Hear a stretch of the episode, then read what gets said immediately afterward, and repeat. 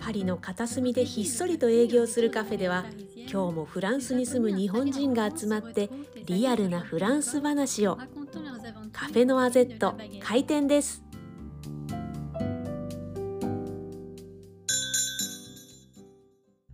今週清水智明です。ボンジュール吉野愛子です。この番組はリアルなパリを疑似体験していただくポッドキャストです。ご案内役はパリに暮らして31年。ファンジョンファッションジャーナリスト清水智明さんそしてコーディネーターは私フランス情報フリーペーパーのアゼットプレスの編集長吉野愛子ですもうパリに着いたばかりですかえっ、とね、パリに着いたのが2月の14日です。あそっかうん。だから結構ね経ってますけど、なんかあんまりつい昨日帰ってきたような感じです。何してるんですかパリでえっ、と今仕入れとあと来週からパリコレです。ちょっと待って次はうん。レディースそうです。やった、うんちょっと理解してきたかもしれないはい。レディースはどのブランドを見るとかって決まってたりしますえっ、とね必ず見られるのが今のところなんかドリス版の店とか。うんうん。あとなんかラコステが今日 OK ですってなんか来たのとあと何見るかなたうーんちょっとわからないですなんかね直前にならないとわからないんですよそういうもんなんですかそういうもんです当日どこにえっとねぜ当日でもわかんない時があってやっぱりダメでしたとかそういう時もありますそれはメール連絡ですかメール連絡ですねほぼうんももううほらあの電話代かかるから電話みんなが使わないですし最近はへえじゃあその日の前日まで予定とかは結構組めないんですね全然組めないですうーんうんちなみにドリス・バンノッテンってね昔からよく聞きますけどどんなブランドなんですか、えー、とアントワープ出身の人でそれこそ1990年代からずっとコレクションをやっていてちょっとねあのエスニックテイストが入ってたんですけど最初は割とでも最近は、なんだろういいろんいろんなこうあのいろんなところのインスピレーションをミックスして上手にこうあのエレガントに表現するうんデザイナーさんです。へえとてもねシックですあの服はあのものによってはとても派手だったりするんですけれど品のない派手さではなくてとても落ち着いていて、えーうんひひ非常にいいデザイナーだと思いますへうえ。んなんていう方なんですか。え、ドリスバンノッテンさんですか。ドリスマン・ノッテンさんですでねお父様がアントワープで、えーテイラードのあの要するにスーツのお店をやってるんでやってたんですもう閉めちゃったのかなよくわかんないけどうんだからもともと洋服の服のお家系の方ですねうーん。え、じゃあベルギー人なんですか。ベルギー人ですへえ、そうなんですね。うんなんかそのファッションの有名な方って。なんとか派とかなんとか派とかがあるんでしょそれであ、あ、あ、そう、アントワープ派です、彼は。本だ当かはら、派ってやつなんですね。うはん、王立アカデミーを出身で、えーアンドゥムルメステールとか、あうんポルター・ボンベイレンドンクとか、うんマルタン・マルジェラ、うんあと誰がいたっけあ、ダーク・ビッケンバーグ、うんドリス・バン乗ってんでしょうんアントワープ6って言ってね、なあともう一人がよくわかんないんですよ、私。あの、あんまり表に出てこない人で。へえ。アントワープ6っていうのがいるんですか。そう、あ、あ、ちょっと待って、ちょっと調べてみよう。アベンジャーズみアントワープ6。はい。えっとね、アンドゥ・ムルメステル、ウォルタン・ボンベイレン・ドンク、ダーク・ビッケンバー、ダーク・バンセーヌだ。えそので僕にええっとね、ダーク・ビッケンバーグ、僕、なんかマルタ・マルジェラ入れちゃったな。マルタ・マルジェラ入ってませんでした。入ってないんだ。うん、ウォルター・ボンベイレンドーク、ダーク・バンセーヌ。ダーク・バンセーヌっていうのは、えっとウォルター・ボンベイレンドークのパートナーですね。で、ダーク・ディッケンバーグ、バドリス・バン乗って、マリナ・イーっていう、あのマリナ・イーがね、あんまり出てこないんですよ、名前が。そううん。うんみんなってことでした。別にベルギー人なわけではなくてその王立アカデミーを出た有名な。えっとね、ここに関しては全員、ベルギー人です。あとね、えーマルタンラマルジェラもこれあの一緒に並びで称される場合が多いんですって。うんでも CX には入ってないですね。シックスには入ってないみたいです。一言で言うとそのアントワープ派ってのはどういう他のジャンルとのすあの区別って結構わかるもんですかその結構うん、なんかね全員が全員同じような作風かっつってちょっと違うんですよ。なので何とも言えないです。アンデム・メステールっていうのは、うん、割とちょっとねダーク系な感じでいいわゆるこう19世紀とか20世紀初頭ぐらいのファッションからこうインスパイアされてる人で。うん、ちょっとねやっぱりダークテイストウォルター・ボンベイレンドークはあのすごいポップな感じがするしでダーク版セーヌもやっぱりちょっと近いんですよあのウォルター・ボンベイレンドークへもうあの彼自身のコレクションやってないですけどあのウォルターのコレクションを手伝ってます確かでダーク・ビッケンバーグはちょっとね、うん、最近見ないけどちょっとスポーティーな感じでちょっとイケイケな感じと、うん うんまあわかんないいいですよであの知ってなくてもいい別に普通の人がもうでも伊勢丹とかに行くとさあの、売ってるじゃないですか。ね、うんでこの人は一体何なのかなとかまあこの人本当に名前なのかなとか普通に単純に ああ名前なのかブランド名なのかねそうとかねはいはいドリス・バンノッテンさんは一人でドリス・バンノッテンさんなんですね。一人でドリスワン乗ってんさんですうん、でも昔ともくんにあの、うんあのファッション関あともくんってどこで服買うんですかって聞いた時に、はい私はあのまあこういうシャツとかをしょっちゅう買うけど、うんまあ、言うなら有名ブランドあげるからドリス・バンノッテンかなって言ってたんですよ。ああそれはねそれはねちょっとあの裏がありまして実はおあのあのパリのね事務所っていうかショールームでえっとすごいね割引セールが行われてたんですでそれでそこでねなんか何回か行かせてもらって結構買ってたんですよそこであとあの新しいコレクションが発表されてその後にショールームで服をねあの見せてもらうんですけどあのねでそこでじゅあの注文できたりとかしてたんですよおで結構注文したんですへでもねえ、でもスペインのプーチっていう会社に買収されちゃってからその制度がなくなっちゃったんですよへえうんじゃあ今スペインの会社なんですかスペインの会社ですへえそうなんだ。うんでちょっっとね、あのそれからね、ショーによっては呼んでもらったり呼んで、呼んでもらえなかったりとか、うん、あと,、えっと、いつも席をもらってたのにスタンディングになっちゃったりとか、なんかね、会場もちょっとずつなんか狭めてるみたいです。へえ、ん、そうなんだ。じゃあ、うん結構先の話ですか、その買収さえれったと、もう2、3年前かな。そうなんだ。ううーんん、あ、そうだったんですね。そうなんですよ。もう、もう、ドリズバン乗ってるの服なんか買えなくなりました。安安く買えなくなっちゃったんですね。うん、で、これはあの、えっと、飲みの市で14ユーロで買いました。今日もお花柄ですかね。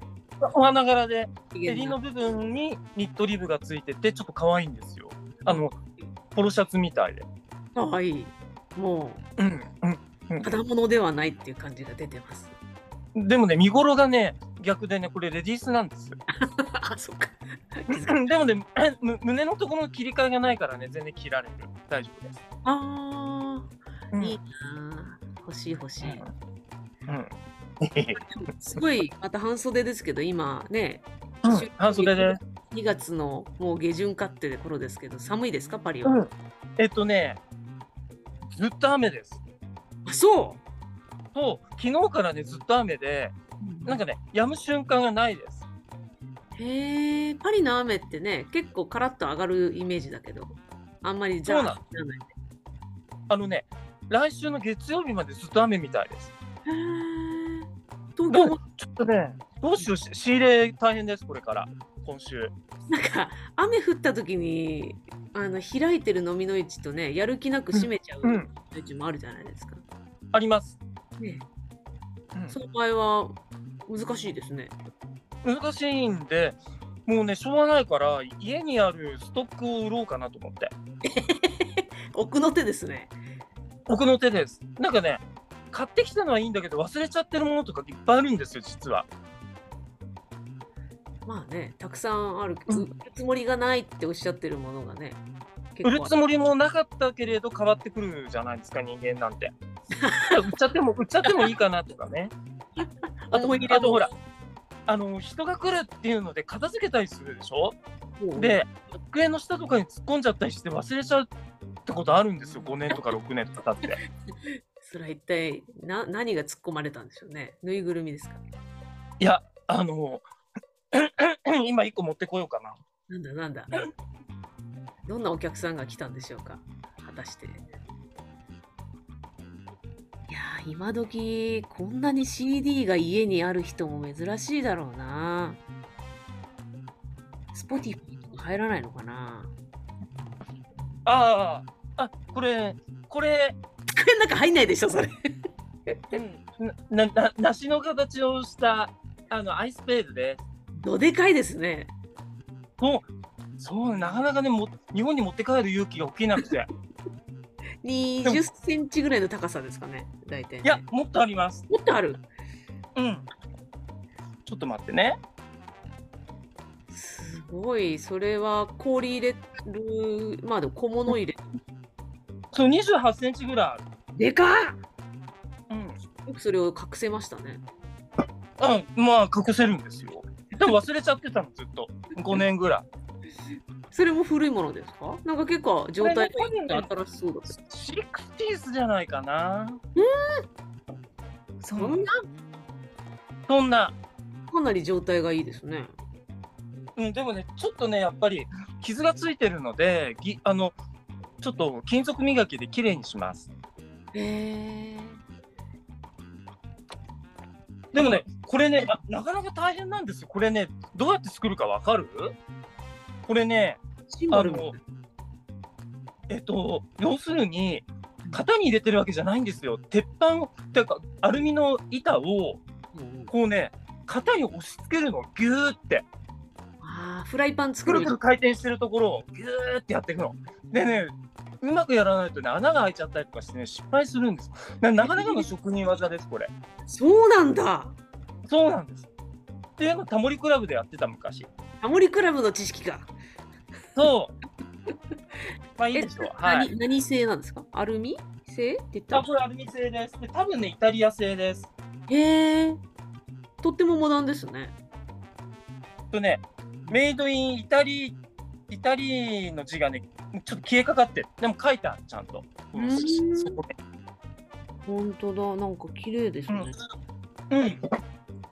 アイスペールね最近ね、使わないでしょ、世の中的に。お酒飲む人が減っちゃってねそうなの。という私こもとですごい苦戦しそうそう持ってっねてた、うんまあ、違う物入れスリッパと か何いいよ立派にでは厳しいなこれあのでもでもあのほら冷たいお酒を突っ込んどくっていうのもいいかあーあ確かにうん、もだうんからお酒飲そまうないいうのあそうお酒飲まないのかお下がりだなまあいい やはいはい。一応、はいノンストッププレスのお話も脱線しましたはい、しておきますと、えーはいノンストッププレス、まあ、次の号、3月号はですね、パリでお好み焼き屋さんをやっている田淵うんひろ子さんという方にお話を聞いています。おこむそすれどこでやってるんですかパレの方あおこの。むすねあうんおこむすの知ってる知ってる行ったことあります行ったことあるしあ美味しかったすごく美味しいおお店だしあとね、ね、なんか僕、あの、毎年3月に、阪急梅田百貨店の、あの、阪急梅田本店のフランスフェアに出てるんですけど、あの、えっと、ばったり会いました、彼女と。あの、大阪の人だから、あの、帰省してて。 おそんなことあるんだ。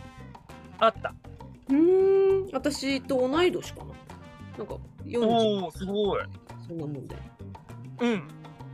学校もあのそう大学とかも同じじゃないんですけどまあ ああ青学かどっかじゃなかっそうそうなんですよたうん喋った喋ったその話も大学の話までしましたそうそううんしたそうで私高校が青学だったんで結構友達が一緒だったりとかあそっかそっかであの入れ違いで私がパリから帰る時にちょうど来るような形でうんお好み焼き屋さんやりたいんですって話をしてましたね。そっかそれが今やもう10年すごいですねちゃんと続いてるんだからねでなんかでも、内装がうんあの昔、オープンしたてはすごいモノトーンのシシックうんなジャズをかけたりとかしてたのが、うん、なんかやっぱり日本を求めてくる人のなん かリクエストを応じていくとどんどん昭和っぽく。今昭和かよもしかして音と楽昭和歌謡をかけて内装もなんか提灯下げてみたりとかうんそういういいじゃないですか感じになってきたっていう話を聞いてます。あの自己満足だけでは客商売できませんから ね厳しい。いやそんなもんですよお客さんのねお客さんを楽しませるのがあの最優先だからそれはなんか正しい姿じゃないですかねきっとねなんか流行ってるラーメン屋さんとかも結構その昭和の街こだわりりねそうそうそうそうこだわりだっけこだわりラーメン。うん一回も行ってないけどあ本当ですか。そう行って。ないなやっぱだあっれていつもが並んでるんだもん家の近くだけどへえもなんかあれがブームの火付け役じゃないけど、あううのんそうそうですねまさ日に本の雰囲気っていうのはあれだって思ってる人が増えて、増えてる増えてる寄せてってるっていうお話とうんあと熱々なものが食べられないあーあんまりだから「そおっか好みです」って言って出しても熱くて冷めるまでじっと待つみたいな時間があの発生するフランス人は時間かかりますよねご飯にねそれ喋るからじゃなくて喋ってるのもそうだし熱いもの食べられないし ずーっと喋ってるもんずーっと喋ってるって本当なんですね本当です何の話をしてるんでしょうね他愛ない話ですよねきっとねなんか回転悪いですねレストラン側からするとねそうなのそんな粘らないでやってねでもその中でもラーメンっていうのはやっぱ早いじゃないですかだから流行ってるんだと思うラーメンならフランス人も結構早く食べれるのかなでも熱い熱々って言ってる間に飲みますね熱々うんあの時間はかかるにしろほら前菜が出てきてメインが出てきてデザート食べるよりは早いじゃないですか絶対確かに3分の1だと思うスープも入ってるしなそうなるほどね一応その文化を受け入れられたんですねフランス人もね多分そういうことなんじゃないでしょうかねあとあのその商売する側にとってもとても条件が良かったかもしれないなんで、だから早く回転するからうん、そうね、までその分焼きちょっと食べれそうなもんあのあんまり金額的にね儲けはないでしょうけどそんなにあそうね、うんうんうんでもなんかフランス人はあのスラーメンのスープをこのスープだと思ってるから、飲み干さなきゃいかんと思って飲み干してるっていう噂も聞いたことがあります。 あそうなんだいやそうでもぼ僕もね飲みますよ全部大学生大学生って 大学生ぐらいの塩分摂取量ですかうん全然だっていつも汗かいてるから大丈夫ですいや本当はなんか見た目が若いわけですね。いえいえ全然全然もうおじいちゃんですよいえいえ。まあじゃあちょっと本編に行きましょうか。うんすっごい脱線したねはい。それでは皆さんもご一緒に。はいいばオニバいいなということで引き続き30年過ぎたからこそ分かるおすすめスポット、パリの7区でございます。ー7区そう7区ってどんな区ですか7区はですねフランスの省庁がとても集まっていて中あの中、えっと、集中的に、えー要するに東京でいうと千代田区みたいな場所ですねじゃあ街並みも古いけど街並み古いし商店があんまりないですああなるほど普通の他の区と比べると住宅地と省庁があるし省庁は建物自体が大きいのでそそこには商店はできないじゃないですか。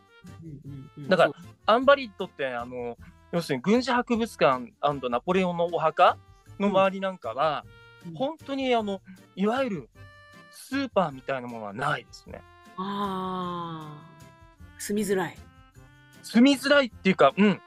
で大使館とか、うん大使公邸とかそういったところも集まってます。おうおうおうおうおうあ、うんそうなんだいや8区にも多いですけどねでも7区も多いですとにかく。うーんなんか美術館も多いですよねまあ一番有名なのはロダン美術館うんうんオルセーもうん17区って書いてますね、あそっかオルセーな、うん、7区ですそうです。ねあとはローダンス、はいあとは私の大好きな下水道博物館ねああ、それどこにあるえあの橋の橋のたもとにあるんですよああ、そうなんだ。へえ、ダイアナ妃行がったことない。亡くなったあそこねへえ。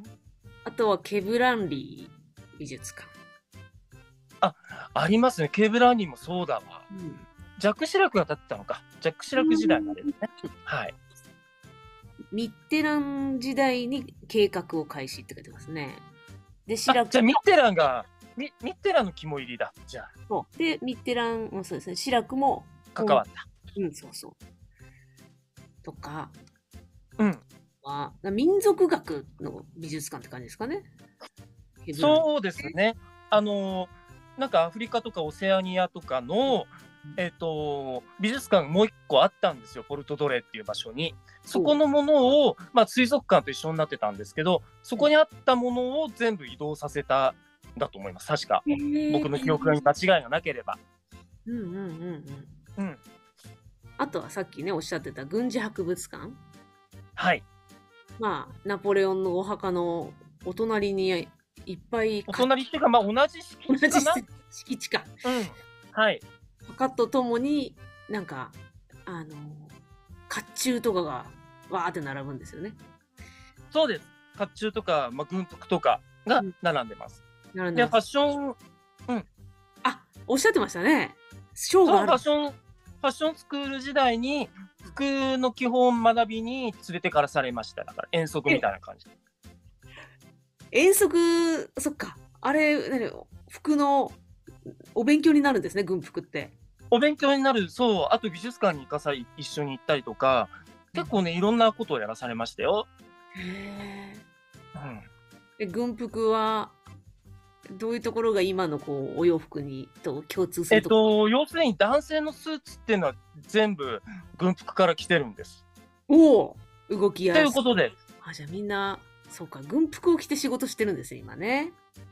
そうですねももあのユニフォームって言われてるものは大体みんな軍服があの源流です、確かに。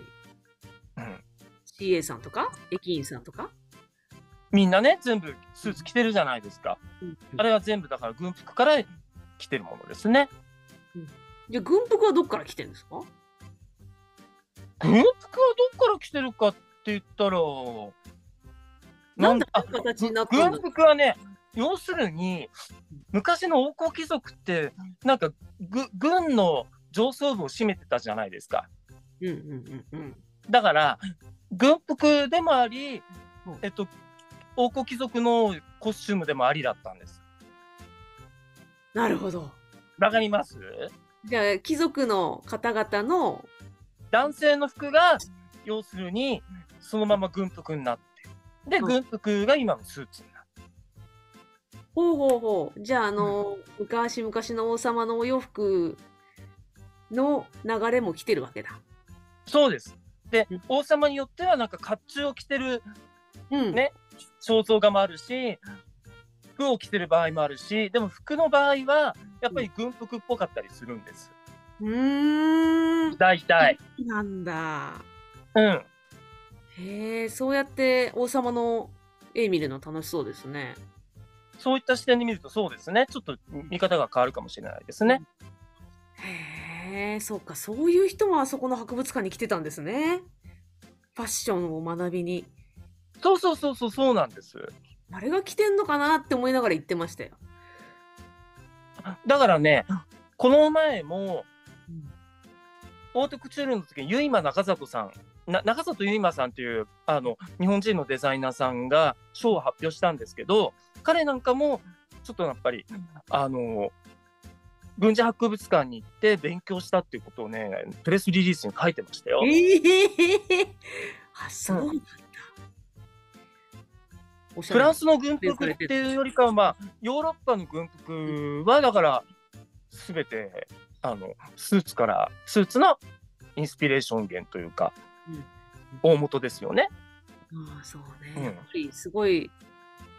そのいわゆるスーツっていうものを発展させたのはフランスっていうよりかはイギリスの感じがしますけどね。へえ、うん、働く。あと食働く男性のねスーツはあのサビルローっつって背広の語源になった服があるんですけどうんうん。なんか聞いたそこことあるが、うん、そこが大元だっていうふうに言われてますけどねうーんあと食事に関してもいわゆるフレンフランス料理っていうのは大元はどこイタリアだったりロシアだったりっていうふうに言われてますしね。うーん、そうなんだ。うん、だからフランスはいろんな国のこうエッセンスをこう取り入れる取り入れてうん自分のものにするのが上手な民族かもしれないですね。うーん。なんかドイツとかはね、あの、あんまりご飯が美味しくないイメージですけど、お隣なのあイギリスも違ねうねってそう、イギリスとかドイツうっんて、随分違うねって、お隣なのにってよく思います けど。いや、好きですけどね、好きですよ。私、本当はイギリスに住みたかったんですけど、ああそれなんでえ、なんか、ロロロロックが好きだったからとか。 あロックが好きビービーズはあの 私がえ好き私が好きなビーズの源流は多分イギリスにはなさそうなんですけどアメリカ、うんあそういうことなのああそっかはい。はいイギリスってあの優しそうじゃない人が紳士的えー、すごい意地悪だって聞きますよ。うっそフランス人より優しいんじゃないですか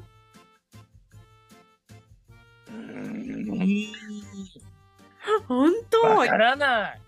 当に人によるんですねうんあっのていうかまた話脱線しちゃったけど、ね、あの何あの何 ああいやパリからあの私の友人であのロンドン、うんパリに住んでたんだけどロンドンに引っ越した人がいてやっぱり、はい差別がフランス人はしんどいって言っててそのフランス人以外への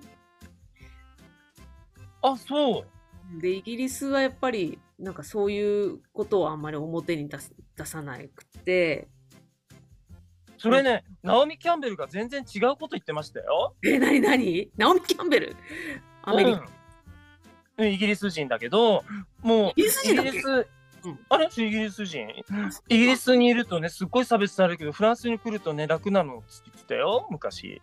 おいおい全然 違うじやっゃ ぱね自分で行くしかないね、うんんうん。人によって違うってことですそうね。だね。よくわかりましたね。何うのん話、、 軍事博物館の話ね。はい。はあはあはあはあそう。だから結構7区は美術館とかも多いね。オルセーで好きな絵とかありますか絵じゃなくてもいいけど生。命の起源。えーっと、お股を開いてるやつですね。そう、あれはなかなかあのシャレが効いてて面白いと思います。誰だっけでも私何も知らずに行ったから確かに驚いたな。あ、プクラクールベ、クールベ。ールベか。へえ、あそんなと尖った絵を、あ、そうか、描く。そうでしたね。自分でもね、自分の、あの、股間をじっくり見ることないから、普通に勉強になったっていうか、 こうなって。。えーそこまで細かくは書いてないと思うんですけどね まあそいういやでした。 オルセイ、オルセイはそれしかない。えーっと、あとうんなんかあった、い意外とね、なんかね、あのアールヌーボー時代の素敵な家具とか置いてあったりとかするから面白いんですけどね。家具もありましたっけうんうん、あのね、ちっちゃな展示場がねあって、そこに行くとそういうものがあったりとかします。うーん。あ、でも、でも僕の記憶違いかな。もうなんかね、もう、に、十数年行ってないんで覚えてないんですよ。やっぱさ現地に住んでる人っていうのはそのあんまり定期品が変わるわけじゃないから、行か行なかいないですね。うん。結構高いですしね。そうなの。でね、僕ね、前ね、ジャーナリストプカード持ってた時はタダで入れたんだけど、今えー持ってないから、うんもうね、なんか美術館行く気がしなくて。もったいないですね。うん、でもしょうがないの。いい気分になりそうですけど。うん。まあ、滞在許可証はもう切れてしまったから、なんだってうん、滞在許可証もうないの。僕ね、あのーあれなんですよ。ビジター、ビジターじゃなくて、要するにツーリストなの。ツーリストなんだツーリストでもそう。住めるんですね。住めるか。えっとね、年の半年以上いなければいい。で、3ヶ月続けてなければいいんです。そうなんだ。うん、だから僕全然問題がなくて。だってね病院も海外旅行旅行保険ですもんね。海外旅行障害保険入ってるし、もちろん。うんあと、まあ、日本で、あに日本で僕もう住民票日本に移してるから、日本であの、あの保険払ってるし、へえじゃあ保険証も持ってるんですね。持ってます。なんだめっちゃ日本人じゃん。そうなの、ただの日本人です。旅行ばっか、フランスに旅行ばっかしてるただの日本人だった。 そう、旅行じゃないよ、仕事だよ。はいはいはい。はないんとなくね。で7区ですよ、7区はね、7区はね、あのボンマルシェの横にある、えー不思議、えー不思議のメメダイの聖母の聖堂、奇チ跡ャのペルノートルダム・ドラ、うん、メダイユ、えーミラクルーズがあります。要するに、みんなメダル買ってくるじゃないですか、あれあそこ、通いました、私も。えここういう、あの、ね、えっ、と、なんだっけ、えっ、と、あの人、あの人は、あ、あまさんが、あの、安置されてるところ。 あのね、うん奇跡で腐らないんですよね。腐らない遺体のね、ご遺体のところでねすよ。あうのん、北朝鮮の将軍様みたいにずっと置いてあるんですよね。そうそうそうそう。あとレーニンみたいにね。そあれ 行ったことありますかあります。でね、うん内装がこう美しいブルーで、あのうん綺麗は綺麗ですとにかく。うんうんうんうんうん、あの華やかなんだけど品がないわけではもちろんなくて、なんかあの美しい調和が見れて、あのす素敵なところだと思います。うん。うんうんだからあの特にキリスト教とかあのね、えー信条に関係なくその美術品を見に行く感じで行ってもいいと思いまあとは腐らない死体をね。見にす。まあそれはまあまあねあとあのめあのメダルも別に買う買わないはいいとして、うんメダルね、あのすごいお手頃価格で売ってますよね。まあ、でもね金メッキとかになるとちょっと途端に高くなりますけどね。そっか。あの、うん安いバージョンって幅があるんですね。幅はあります。なんか結構いっぱい買う買って、そこに歩いてるこう、シスターの方に見せるとなんか、おおいおいお祈りじゃないけど、なんかしてもらってる人がいたなと思って。えーそそんななんかあそのう魂祝福をみたい魂魂込めてもらえるんだ。な そうそうそうってやってる人がいて、ああれ頼めばよかった、畜生とか思ったいやいいことがありましたけど ね。うーん、妄想だと思います。それ はまあいいやでもすごく優しくね答えて くれてましたそんなあの信心深くなさそうな観光客にもねあの日本人のねシスターいますよねえいるのでもちょっと小うるさいのなんか僕ね僕が友達に頼まれ頼まれて買いに行った時すごいねいろいろ話しかけられてねなんかうざかったですちょっとおいおいごおめんいな。さいごめんなさいうん誰だか わかるじゃないごめんか。さいいやいや、誰だかね、分かっちゃうじゃないですか。うんまあでいもいですよ別に優しい何を言われたのかわかんないですけどね。そこら辺はね、だからボンマルシェの食料品のところでお土産買って、その後メダルをメダルを買ってとか、結構お土うん産がいい感じに揃いますね。でそれでねおすすめなのがねそのねあの通りをね北上してね右手にあるねうんアイスクリーム屋さんが美味しいのえー知らない。なんてとこですか。ル・バック・ア・グラスっていうお店ルバッカーグラス。うん。おな何美味しいどんなですよ何味？ 僕が食べて美味しかったのはナッツとかかな忘れちゃったけどキャラメルナッツみたいなやつなんかねおかわりしちゃいましたわんぱく。 小学生か。アイスおかわり。アイスおかわりしちゃった塩分は取るわ、糖分は取るわ、すごい若者。うん 食気生を活つけますすごい。気をつけますいやいやいやいや、そんな健康そうで。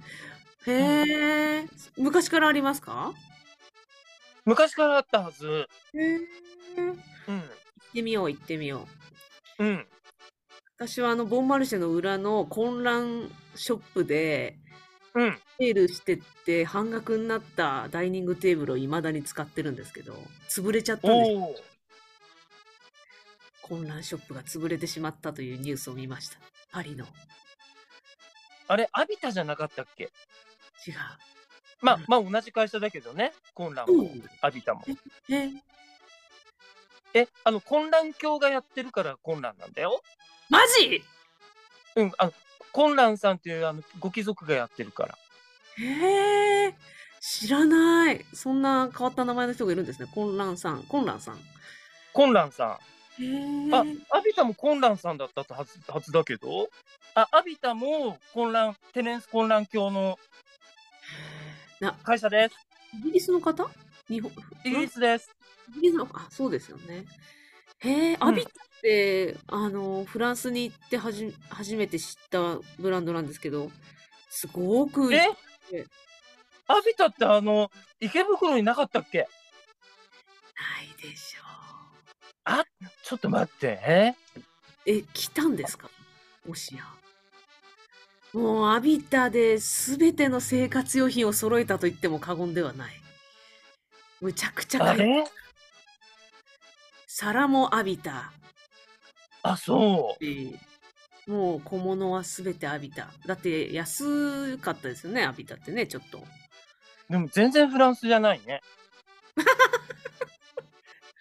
そうですね。だって、うん当時はフランスだと思ってたんだけどね。あのね、テネンス混乱はもともとご貴族じゃなくて、後に騎士、ナイトに叙勲されたサーであるんだって。へー混乱教って呼ばれてるから、僕最初から、あの、貴族だと思ってたら違った。成り上がってる人だった成り上がりっていうかもともとうん。えっ、ー、とうーんともともとこの人はうーんまあまあのお家の方だったんじゃないかなそうそうですね、イーストロンドンでゴムの輸入を行う会社を経営していたお父さレッチ。リッチそんうん多分結構なリッチな方だったはずです、う。へえ、そっか、こんうんな。じゃあ私はフランスにいながらイギリスのものをいっぱい買ってたんですね。衝撃の事実。うん、でも扱ってるものはフランスのものもあるかもしれないんで何とも言えないですけ どねはい。 あ慰めていただいて感謝します。いいえあとはさ、ああとは何があるかなあの辺りの、あれ、ポラワーヌ。 ポポポポラワーヌポポワラーヌポワあれ、どっちが先 ポワラーヌポラワーヌじゃポワラーヌえ、和が先ポワラーヌポラじゃない。ポラじゃないポポワラってラなーヌかったですかポワラーヌね。うん。あれ7区ですかポワラーヌはちょっと待って、も多しや分ロックだと思う。あー、チェルシュミリロックです。なし言い間違えたし、なしあじゃあ、アイスクリーム屋さんの他になんか、美味しいグルメ、7区で。そのままこう、あの、北上するんですよ、その、ね、うん、さっきの教会の道を。ほい。そうすると、バレンヌ通りってとこが出てくるんです。はい。それをね、ロダン美術館の方に行った角っこにうん、三つ星レストランアルテージュあります。アルページュ。 2回ほど行きましたけど、あら、すごい。人のお金で。また毎回毎回人の毎回いいとこ行ってるともくんうん。すごあいの、前世の徳が高いんだねうん今、今全然最近行けてないから、あのそこでね、僕の運が尽き使たい切かもっちゃしったれない。んだ徳をね、使い切りました、きっと。アランパッサールです。ほうほうえーそれ何ですか人の名前人の名前です。シェフの名前です。うんうんうんどんなお味でしたどんなもの食べたえっとね、割とね、野菜系、優しいお味です。へーで美味しかったって言わないけどすっごい、あの、味が濃くて、あの、こってりしてて、印象に残るってタイプじゃないですね。あ味味が濃くないってことうん。あのーわ割とね、さらりとしてる感じ。へえいいじゃん、僕ね、その食べた時にあんまりね、僕、ほら、ものの美味しい、悪い、あの、美味しくないよ、よく分かってなかったから、なんとなくね、食べ過ごしちゃったんですけど、今食べたら多分ね、すごく美味しいと思うんだと思います、きっと。 ね味覚が変わってきたってことですか最近そうです。まあ、あの、美味しい、世の中における美味しい料理がどんなものかっていうのは、ちょっとだけ少しだけ分かったような気がするので、前よりかは。へえちなみに前回言ってたあの鴨のお店はそれが分かる前に食べたんですか分か分かった後に食べた鴨のお店鴨のお店ってなんか話したっけなんだっけあのほらえセーヌ川沿いの三つ星のトゥールダルジャントゥールダルジャンね、トゥールダルジャン。トゥールダルジャンは、うん、また今食べるとまた違った味に感じられるかもしれないですね。わかんないや。まあ 確かちょっにとさ自信はないです、その辺は。食べる人のまあ年齢とか体調とかね体調、それも絶対あります。その時におお置かれた環境とかもあるし。うんうんうんでもさ、まあ、フランスに行くと大体こうしつこい味でぐったりしちゃうからそういう野菜の優しい味のところっていうのは結構珍しくていいんじゃないですかそうですね。クリスチャン・ディオールのジュエリーの発表会っていうのがうん、オランジュリー美術館で行われて、うんうんで、それで行ったらね、アラン・パッサールの、そのうんアルページュのね、仕出しが出てたんですよ。その、プチフールっていうか、ちっちゃなカナッペみたいのが。それはね素晴らしく美味しかったです。三つ星のレストランのおつまおつまみっていうか、が食べれるんですねそう、だってディオールだもん。すごーい無料 もちろんです。招待客 用だもん。お金のことだった理由あのね、失あ礼の、し何が出てたかっていうと、うんグリーンピース、あの、えっ、と、クッキー、クッキー生地の上にグリーンピースが乗っかってて、真ん中にオマールエビがポンと乗っかってでね、ゼリーで、覚えてね、ます包んである。ゼリー、うんクッキーがコンソメゼリーで包んである。なんだもうね、素晴らしく美味しかった、それは。へえ。そうなのファッションショーってそういう美味しいものも食べれるんですかファッションショーっていうか、まあ、それは展示会ですけどね、あ、そジうュかエ。リーの。うん。展示会って美味しいご飯も食べれるんだ。でも、もうね、なんかそんなにお金をかけたものは最近行われてないかもしれないですね。行われてももっと VIP 客だけとか、そういう感じです。きっとん僕みたいなね、あの、あの、あの、底辺はね、呼ば れない。底辺ジャーナリスト。底辺ジャーナリストです。あ、底そう辺です。底辺です。なく、じゃあそんな感じでね、美味しいレストランもあるし。アうん、ああとね、、ユネスコもあります、ユネスコ。おおあの、入れないけど。なんかうん、中入れないけど。えー、どんな見た目なんですか普通のまあ あれ70 60年代70年あれあれ建物自体なんいつのなんだろうえーユネスコってそっかパリだったか。あれ92年にユネスコの文化遺産部から独立かたする形でってでも多分建物自体はもっと古いと思うんですなぜかっていうとイサム・ノグチのみあの庭とかあとあのえっとなんだっけピカソの壁画とかがあるんですでもピカソの壁画はすごいね大問題になってピカソがねピカソっていうねサイン入れなかったそれで有名な壁画ですえー時々その一般公開なのかな時々してるけれど普段はしないですよねそうなんですね。なので僕はあのなんだっけなロエベロエベのショーの時にうん何回か行かせていただいて、こんなとこでで。入ってますだからやってるんです、えーね、多分何かの展示会の時に行ったな一回うーんジャコメッティの彫彫刻うんありますねイサム・ノグチの日本庭園にうんオリーブの木と石碑。ああとそう長崎の天使とかにもいますねへえ、そうなんだ。うん日本のゆかりのものもあるんですね。結構ありますね、ねえまあでもね一番有名なのはとにかくあのピカソの壁画ですようーん。なんかね手前にね梁があってねちょっと見づらいのでそれでね怒っちゃったのピカソがあ、それなんだ。そう本当だ。イカロスの墜落だって。巨大な壁画イカロスの墜落。壁画の位置が視覚的に渡り廊下とかぶっており、壁画全体をきれいに鑑賞できないため、ピカソが気に入らずサインをしなかった。じゃあこれはこの特特別展示のヨーロッパ特別開放日にしか行けない。ちょっとね、窓閉めます。すごい雨が、雨がジャージャーだわ。あじゃあじゃあへえ。でヨーロッパ文化遺産の日っていう時に、この取材はできたみたいなんで、そういうのもチェックしてみるといいかもしれないですね。うん、そうですね。はい。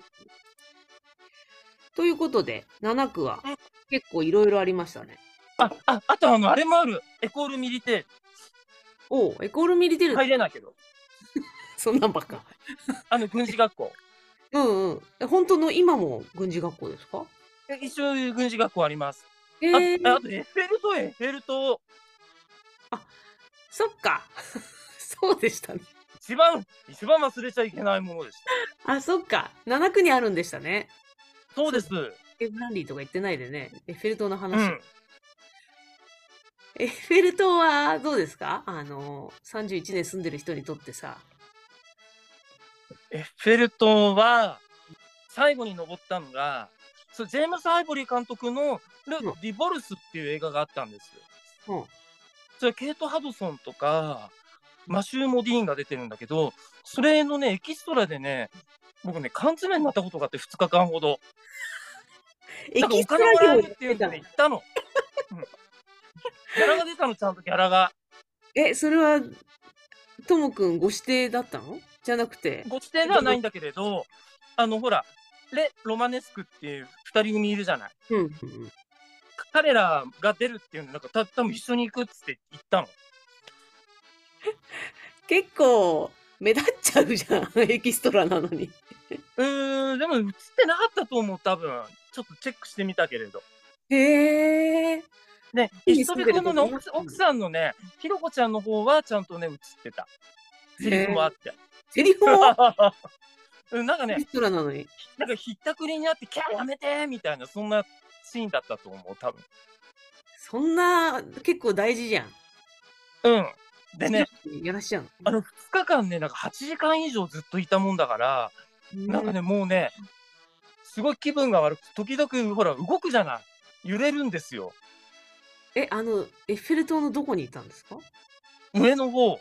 へえ。いや風でね動くわけ。なんか動ね、くんだ気分が悪くて、もうね、もう行きたくない。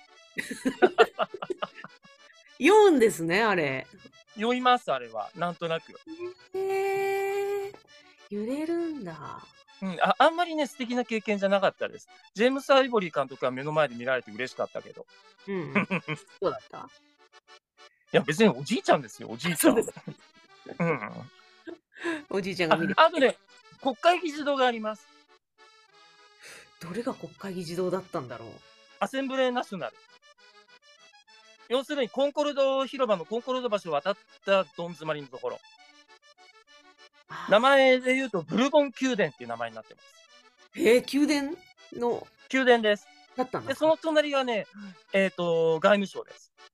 へえ、全然気づかないで歩いてたな。で、その隣がアンバリット。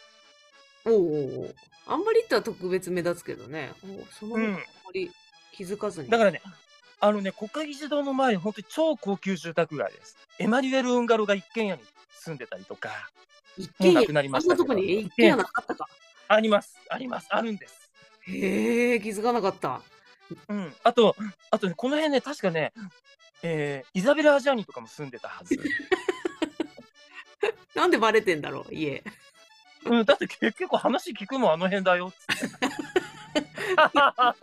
こうやって漏れていくんですね。そうですねううんん。じゃあ、七区は有名人も住んでるんですね。えっと、まあ、あの、安全ですからねう、んある意味。治安がいいので、やっぱり、警備員おがある金のある人が住みます。え警備員が、警備がちゃんとしてる地域だから。警備員っていうか、まあ、警察はいっぱいいますよねうん、基本的に。うんうんうん。うん。なんか歩いてても特に楽しくないなって思うことありましたよ。やっぱりなんか、そういう象徴だから。そう、そうなの、つまんない。観光には行くでしょうね。エッフェル塔も行くし。ロダン美術館行くし、そうね。うんうん。うん。美味しいナとポレオンのお墓は行かないな。で行かもないボンマルシア行きますね。ボンマルシアンマル行くみんな。行く。なんかトイレによく行きました。あ、本当素敵なトイレなんだ。うん、うん。確実に入れるトイレとしてさ。それは大事。そう。でもね、あんなでかいデパートなのにトイレが1、2箇所で、その女子トイレも個室が2つとかね、随分ケチな作り。だだって掃除するの大変ですからね。まあそうだけどさ、すぐ埋まっちゃうよ、2つなんてね。まあしょうがないですね。そう。まあ何の話でしたっけ何でも、なんか子供に、あ愛ちゃんって何でもトイレとかうんこの話にまとめる病気なんじゃないのって言われたんだ。言われたぐらい何でもトイレの話になると。 ということで、 はい。だうんそれはもうそれ、いいと思います。はい、7区でした。ということで、はい最後に、いつもはのいコーナーです。日本で使われているフランス語、本当はどういう意味ということで、日本で使われているフランス語は本当の意味を知らないで使っていたりもしますということで、毎回1個ずつ紹介していきます。今日はどうするどれどうなんですかえっと、えっと、ビバン。ビバン。何ビバンあ、ビバンね。み見ましたもうね、やっとね、この前飛行機で見たの。飛行機でやってんだ。飛行機でね、全10はね、ぶつ切れで見ちゃった。へえ。10時間10。時間かけた。おう楽しかった私見てないの。いや、面白かったですよ。うーん。でもね、なんかね、ネットフリックスでね、放映したらね、評判がいまいちでね、なんか第2弾は作られないんじゃないかっていう、なんかそういう記事がね、載ってました。えっとね、ツッコミどころは満載でした、いろいろ。あの、モンゴルのあの会社の社長がなんで日本人なのとかね。そうね。あとあと、そもそもモンゴルにいるテロ組織はなんで日本人なんだとかね。あれ、日本人なんだ。ちょっとネタとして言っちゃいけないのかもしれない、これは。うん、そうネねタ。バレ。見てたじゃあ、そのビバンって、うんえっ、と、フランス語の何でしたっけ生き生きとしたとか、え、それってもしかしてネタバレネタバレではない。え、ね、それ、え、生き生きとしたって意味だよっていうことはい一切出てこないのドラマえで。っと、出てくる出てくる。生き生きとしてるって意味だってそう。あの、活発なとかね、はつらつとしているとか、そんなドラマだったんですか生き生きとしてるっていう話なのあれ。全然違うんですよ。だから、だからね、よくわからないんだけど、うん突然唐突にフランス語が出てくるって感じです僕からするとえ、フランスの話は全く出てこないんですかあれ。フランスはねゼロですあ、そうなんだ。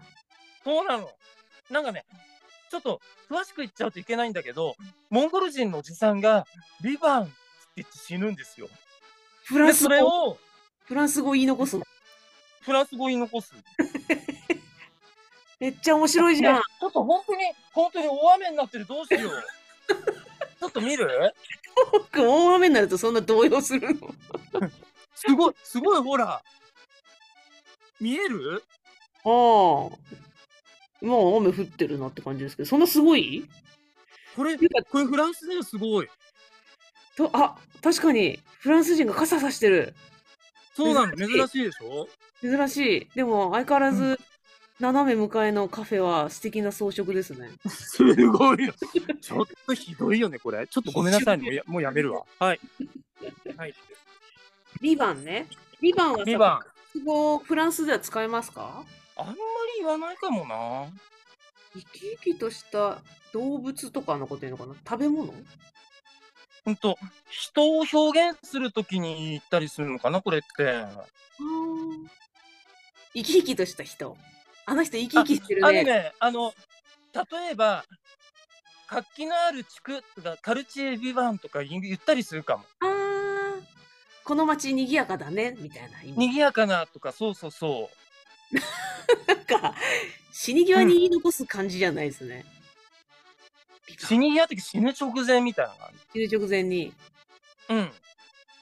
し死でに、なんかね、ちょっっとね、聞き、聞き間違えたみたいな感じの、そういうと演出なの。流れで出てくる言葉です。まあ見てくださ えー、見ない。い。